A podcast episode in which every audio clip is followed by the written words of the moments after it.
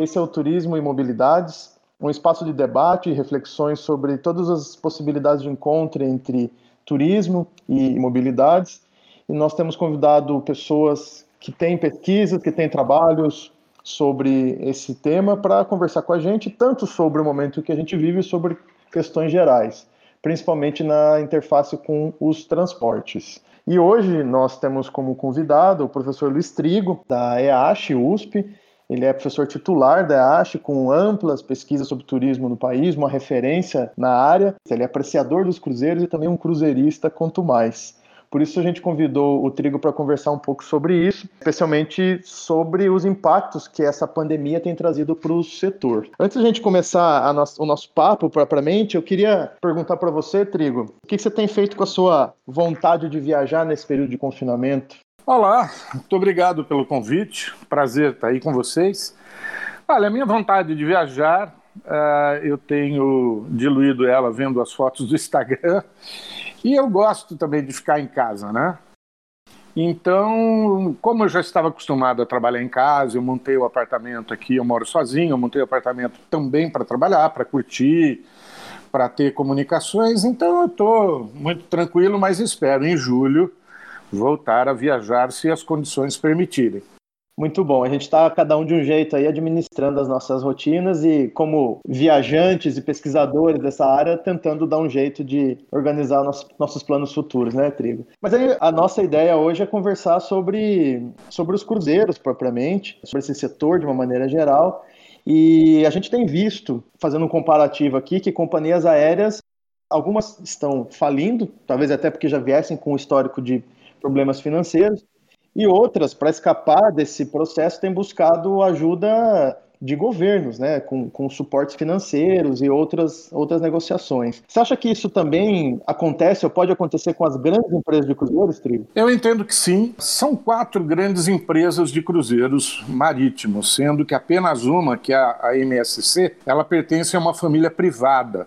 E a MSC tem, tem muitos navios cargueiros, então, além dos navios de passageiros, eles ganham dinheiro com carga, o que facilita muito o fluxo de caixa. As outras empresas, elas têm ações ah, na Bolsa de Valores. São sociedades abertas. A maior é a Carnival Cruises, que é de 1972. Depois tem a Royal Caribbean Cruise Line, que foi estruturada em 1997. E a mais antiga, a Norwegian Cruise Line, de 1966. A questão é que essas empresas de cruzeiros marítimos estão a zero. A operação de passageiros está zerada no mundo. São mais ou menos 300 navios no total. Vários navios estão sendo construídos em estaleiros, nesse momento estão paralisados, uh, principalmente a Disney. A Disney, que é uma outra empresa que é bem menor, que não aparece entre essas quatro, faz parte do grupo Disney, ela está com três navios em construção na Alemanha que estão paralisadas essas construções. Então, elas podem ter grandes problemas, sim.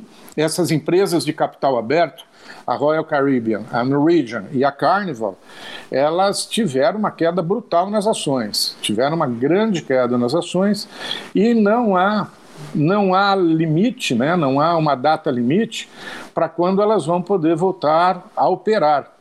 E aí vem a pergunta, né? O, o custo operacional vai ser maior devido a questões de higiene e é, vamos ver se os passageiros vão querer voltar a se enfiar nesses imensos navios é, onde ficam fechados com ar-condicionado ou com aquecimento, dependendo da estação do ano. Então é um grande problema que elas têm pela frente.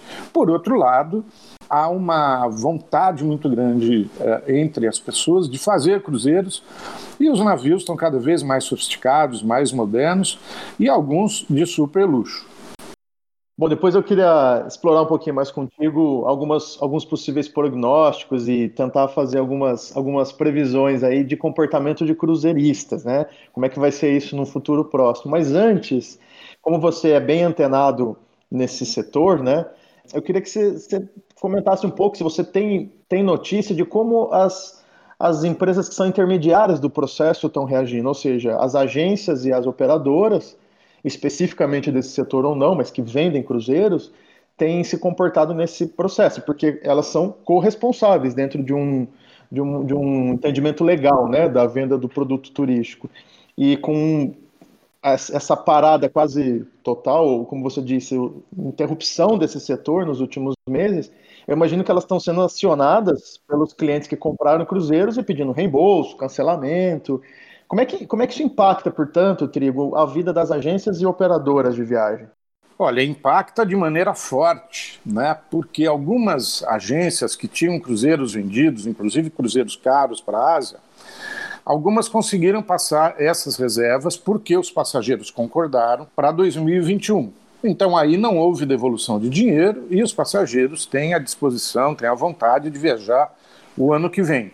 Por outro lado, as outras empresas estão disponibilizando vouchers no valor do pagamento para quando o movimento voltar ao normal e algumas estão realmente cancelando. Agora, eu tenho notícia, por exemplo, meu pai comprou um cruzeiro com a MSC para a Europa e ele e a mulher estão tendo problemas em ter a devolução.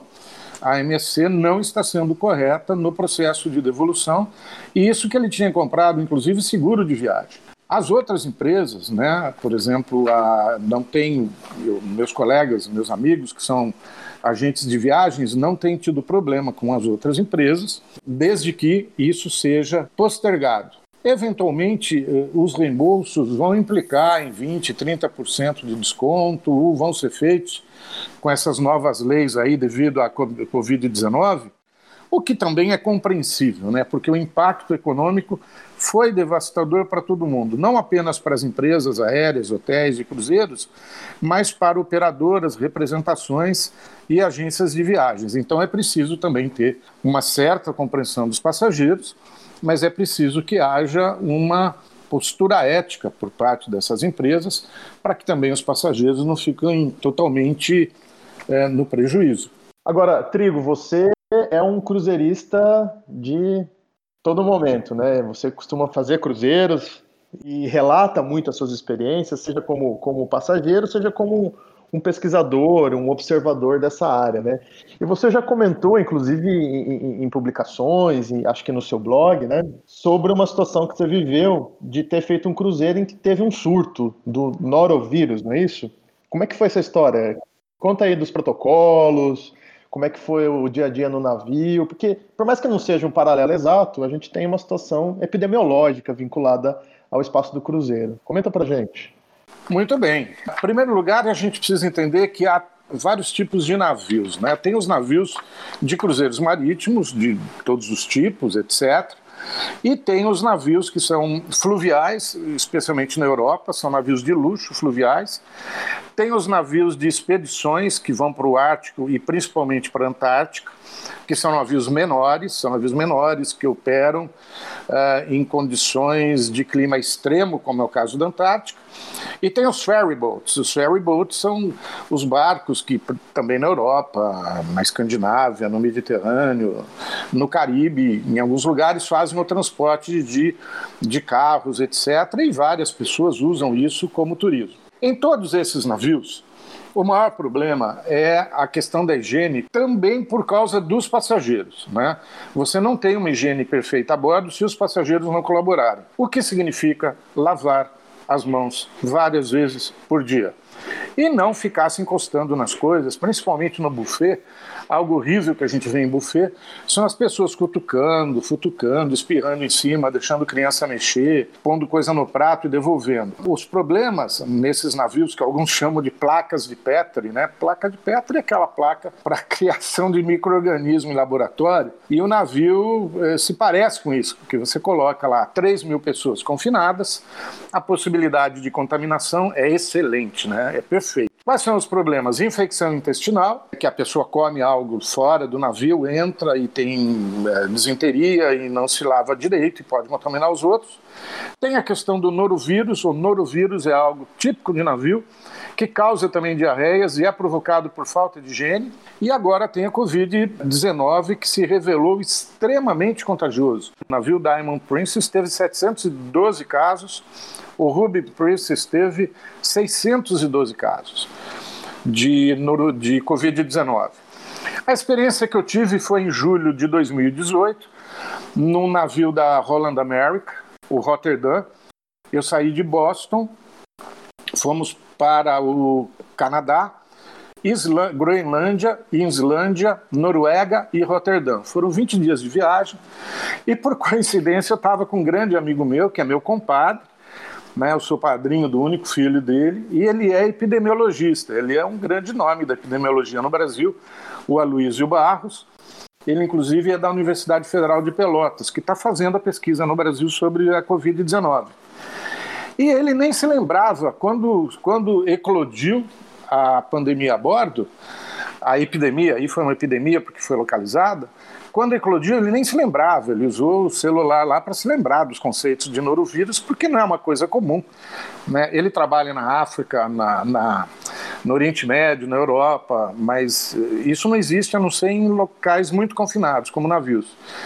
E nós não tivemos nenhuma, nenhum efeito né, da, da, da doença, que é a desinteria, febre, etc mas muita gente teve, tripulantes e passageiros, e o comandante da Roland America e o oficial médico imediatamente declararam emergência, pediram à vigilância sanitária da Islândia e da Noruega uma uh, inspeção a bordo Uh, todos os serviços, né, por exemplo, o serviço do buffet foi, foi cancelado, uh, biblioteca, jogos, todas essas áreas comuns foram interditadas e a gente ficava à vontade. Como o problema era dentro do navio, a gente nos portos saía muito à vontade. Agora, sempre que voltava, lavava as mãos, etc. E o problema disso né, é que tinha muita gente idosa e várias dessas pessoas idosas, às vezes até estão meio esquecidas, vão no banheiro e não lavam as mãos, principalmente depois dos resíduos sólidos. E é justamente isso que causa o norovírus. E teve casos já, a, a MSC teve casos no Brasil há alguns anos, que o navio, acho que foi no Porto de Santos ou do Rio, o navio virou um hospital, porque todo um monte de gente se contaminou. E isso a gente evita com é, rigor na higiene. Lavar as mãos várias vezes por dia. E tomar os, os outros cuidados que eu já falei. É, então, nesse caso, é interessante a gente observar um pouco os protocolos né, que foram acionados para tentar conter esse surto dentro do navio, mas era um, um, uma doença que se propagava por sujeira nas mãos. Né? Quando a gente está falando do corona, desse coronavírus, a gente está falando de um vírus que se propaga também pelo ar. Né? E é uma coisa um pouco mais complexa. E aí, assim, tentando é, explorar um pouquinho de maneira, de maneira aventureira, o que vai ser o, o, futuro dos cruzeiros, né? Eu queria que a gente tentasse conversar um pouco sobre essa, essa coragem, essa mesmo essa vontade que os, as pessoas vão ter de voltar a fazer cruzeiro. Você lembrou bem, né? O, o cruzeiro por si só é um espaço de confinamento, inclusive isso é apresentado comercialmente como uma das coisas interessantes, que você tem no mesmo espaço hospedagem, entretenimento, alimentação, ou seja, tudo confinado e, e empacotado no mesmo espaço.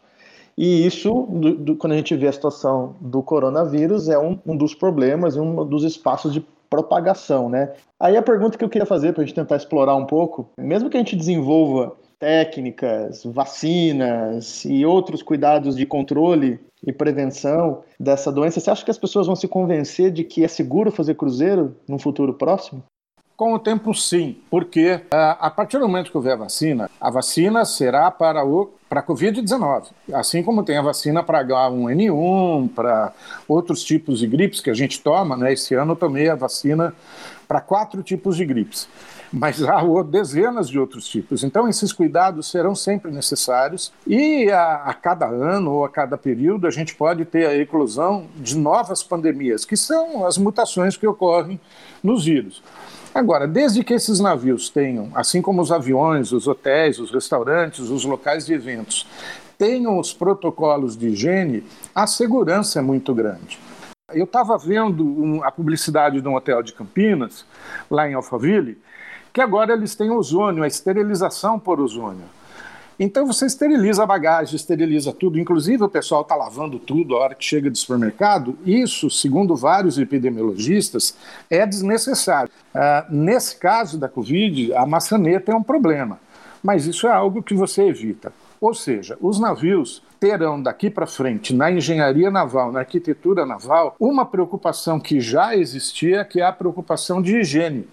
Para isso que eles têm os refrigeradores de alimentos, eles têm é, produtos de limpeza muito eficientes e os filtros no ar-condicionado ou no aquecimento. Então, eu entendo que vai voltar sim a ter o mercado, pode demorar um pouco, não digo que seja já em 2021, mas uh, é muito legal para quem gosta, para quem não enjoa, para quem não tem receio de ficar fechado. Uma viagem de navio é muito legal, muito confortável.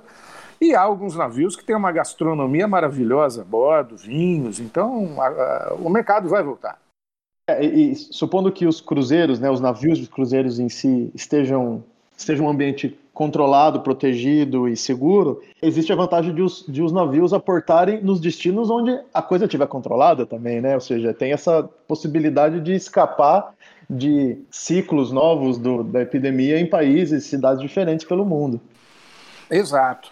Claro, isso já acontece, né? Os navios têm evitado lugares com instabilidade política ou com possibilidade de terrorismo ou, no caso, com epidemias. Então, isso é, está em todos os contratos, a hora que o passageiro embarca, ele sabe que por questões meteorológicas ou por qualquer outra questão, o roteiro pode ser alterado, portos podem ser, podem ser cancelados e novos portos podem ser agregados. É um, é um mundo dinâmico.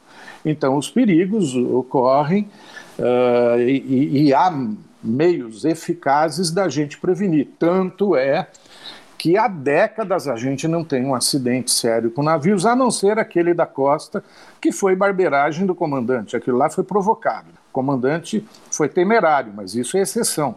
Se você mantiver os controles normais, uma viagem de navio é extremamente segura. Legal. Agora, Trigo, a gente está aqui conversando especialmente com estudantes, não apenas, mas especialmente com estudantes de turismo, de lazer e turismo, existe uma dimensão no, no setor de cruzeiros que é a empregabilidade, ou seja, uma oportunidade de você conseguir um emprego que para muitos é interessante, pela, não só pela remuneração, mas pelas oportunidades de viajar, de conhecer o mundo, treinar línguas, etc. É, a gente viu aí pelo noticiário situações um tanto quanto traumáticas relacionadas a tripulações que estão que estão confinadas, né, que estão proibidas de sair dos, dos navios. Você tem acompanhado isso? Tenho. Inclusive, você fez uma, um ótimo áudio aí com aquela professora que pesquisa com muita seriedade a questão da situação dos tripulantes. Há, há dois tipos de situações em questão dos tripulantes e que vale para os passageiros.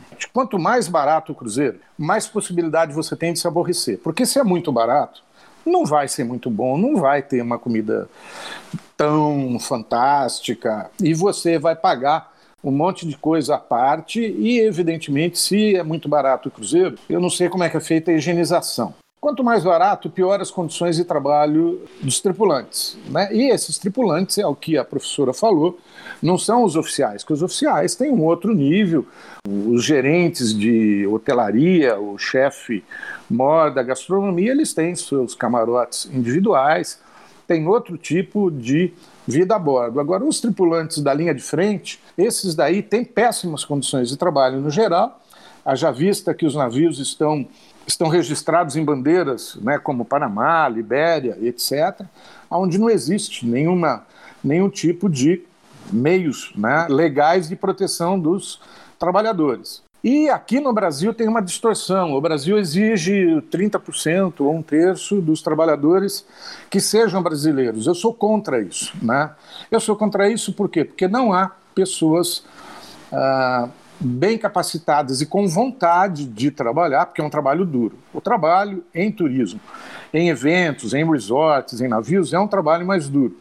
Eu trabalhei um ano a bordo do navio Funchal, que era fretado pela Abreu, um navio português que não existe mais, está parado lá, deve virar, não sei se vai virar ferro velho ou não, mas as nossas condições de trabalho eram especiais porque a gente fretava. Né? Então a gente tinha uma excelente condição de trabalho, isso foi na década de 80. Hoje a, a realidade é muito diferente. Nós temos ex-alunas de lazer e turismo e alunos que trabalharam em navios e algumas estão em navios excelentes, por exemplo, a Seabourn é uma excelente empresa, a Silver Seas, mas são de luxo. E eu estou acompanhando uma ex-aluna nossa que ela saiu agora do navio, ela ficou dois meses, mas ficou num dos camarotes de passageiros, com excelente alimentação, curtindo. E a gente, eu estou acompanhando a gente em, péssimas, uh, em péssima situação, há dois, dois meses e meio, por quê? Ou não pode desembarcar é, por problemas de, de portos, de saúde, ou a empresa está fazendo corpo mole para não pagar a passagem aérea desses tripulantes até os seus locais de destino ou fretar um avião. Então, para quem quiser trabalhar em empresa de cruzeiro marítimo, eu sugiro que procure as melhores empresas. Seaborn, Holland America, a Princess, a Silver Sea, a Celebrity. São empresas que, a Azamara, né, são as empresas de luxo. Agora, se for trabalhar nessas empresas aí que vendem cruzeiros de uma semana por 500 dólares, é furado. É furado porque o serviço é ruim, os passageiros, enfim, são passageiros que não estão acostumados, que não tem dinheiro para fazer um cruzeiro mais sofisticado, é como qualquer produto. Né? Então, o ideal é desde uma, uma, um navio de uma companhia intermediário para upgrade, que vai ser mais caro, claro. Agora, aí cada um que escolha, né? Cada um escolhe o, o quanto quer gastar e o quanto está afim de curtir ou se aborrecer. A gente vai ter que observar como que a atividade turística vai responder nos próximos momentos, se a gente vai recuperar certos, certos patamares anteriores, se coisas vão mudar, mas são dicas importantes para futuros profissionais de turismo na hora de eventualmente entrarem nesse, nesse setor, que continua sendo, pelo menos até hoje, interessante a partir de todas essas, essas questões. É, Trigo, antes da gente ir, ir finalizando, eu queria que você indicasse, se você tem à mão, é, leituras, sites, blogs, fontes que sejam interessantes para os estudantes e para os estudantes ficarem atualizados sobre o setor, inclusive nesse momento de bastante, bastante crise. Sim, tem um livro chamado Abordagem Multidisciplinar dos Cruzeiros Turísticos, que foi organizado pela Érica Morim, pela Cintia Andrade, saiu em Portugal em 2012, é meio difícil de encontrar, mas é possível, chama-se Abordagem multidisciplinar dos cruzeiros turísticos. É da Textiverso. E na internet, nos sites, olha, a Panrotas, o site da Panrotas sempre mostra algo de cruzeiros e dá para procurar no Google há dezenas de sites. Né, tem sites assim, desde sites que fazem a contagem de quantas pessoas morreram ou desapareceram em cruzeiros ao longo do ano. Isso existe. O cara cai, se suicida, cai do navio ou é jogado. É, é muito pouca gente, mas existe. E há aqueles sites que mostram as condições da tripulação, há sites que mostram os melhores navios. A Condé Nast Traveler tem umas, uns rankings, umas listas. Então, por exemplo, eu quero jogar golfe. Tem navio que vão jogadores de golfe. Tem navios que vão para jogadores de poker. Gente que gosta de vinho, gente que gosta da alta gastronomia, gente que gosta de fazer exercício, navios fitness. Então há uma imensidão de possibilidades e claro que isso se reflete na tripulação. Eu quero lembrar algo assim: quem vai trabalhar em navio, ou em eventos, ou em resort, não tem essa de trabalhar 8 horas por dia. Se tiver uma emergência, você vai trabalhar 24 horas, 36 horas porque é uma emergência, uma tempestade, um problema de doença a bordo. Então, são operações profissionais especiais. Então, quem for trabalhar a bordo precisa se conscientizar de que, mesmo nos melhores navios, você pode ter longas jornadas de trabalho, que nem nesse navio da Roland America, que é excelente, que tinha uma comida sensacional. Quando teve a, a epidemia, é evidente que a tripulação teve de trabalhar muito mais na limpeza, demora mais tempo, você tem outras atribuições e todo mundo fazia isso. Inclusive o pessoal de um nível é, mais alto da, da gerentes, etc., estavam lá passando pano nas coisas, literalmente, para fazer limpeza. Então, mantenham. Quem está interessado, tem, umas, tem várias empresas aqui que fazem a contratação. Agora, tem algumas empresas que não vale a pena trabalhar. Não vale a pena trabalhar. Eu não vou dizer aqui quais são. E tem um péssimo histórico no tratamento dos tripulantes. Então, aí não vale a pena você embarcar. Inclusive, nós temos no, no mestrado A, a Denise, que é minha orientanda, ela trabalhou no navio. Ela trabalhou uma ou duas temporadas e depois caiu fora. Ou seja, vale a pena trabalhar se for uma excelente uh, empresa. E aí você vê pela internet os testemunhos das pessoas que tanto viajaram como passageiros, como trabalharam como tripulantes. Agora, é muito legal. Eu trabalhei na minha época e hoje, hoje eu evito e evitarei navios muito grandes. Eu não gosto de navio com 3, 4 mil pessoas. Eu gosto de navios pequenos. É melhor, tudo é melhor, tudo é melhor. O serviço é melhor, etc. A comida é melhor. Eu sou fã dos navios menores, que levam aí até 500, 600 passageiros. Essas aí são as dicas que eu deixo. Obrigado aí pela sua pelas suas dicas, pelo seu tempo, é, pelo seu conhecimento compartilhado. E aí, para a gente encerrar, queria perguntar: quando a gente tiver segurança, tiver alguma tranquilidade para deixarmos o confinamento, quais são os seus planos? Eu estou com uma passagem paga pela KLM para a Europa, aguardando, e estou com os pontos da Latam, que eu, eu ia para Portugal, a gente ia para Portugal né, no, no, no congresso do T-Forum, então eu estou com os pontos, ou seja, eu estou com duas passagens pagas. Eu pretendo ir numa, num primeiro momento, nos próximos dias, a hora que abrir aqui algum hotel, eu vou viajar para algum lugar daqui, Minas Gerais, algum lugar tranquilo, fora de fim de semana, para não ter aglomeração. E a hora que tiver as condições, Europa. Eu quero voltar para a Europa porque eu estou com a passagem paga, né? Uh, e eu quero agradecer aí o seu convite, para mim é um prazer. Parabéns aí pela sua iniciativa, eu acho isso muito legal, a gente usar essas novas mídias, essas novas ferramentas. E a gente tem um grande trabalho né, pela frente, nós, professores, pesquisadores, profissionais, os alunos, para trabalhar nesse turismo pós-pandemia. Então, deixo aí um grande abraço para todo mundo. Muito obrigado pelo convite. Obrigado, Trigo, pela participação. Se cuida e até uma próxima. Um abraço, obrigado. Esse foi o podcast Turismo e Mobilidades, um projeto experimental de geração de conteúdo vinculado à disciplina Turismo e Transportes do curso de Lazer e Turismo na EASH USP. O objetivo é trazer novos olhares numa linguagem diferente sobre os assuntos da disciplina, sempre na interface entre turismo e transportes, a partir da contribuição e da colaboração de especialistas, de conhecedores da área, de pessoas que se vinculam de alguma maneira com o grande tema da disciplina.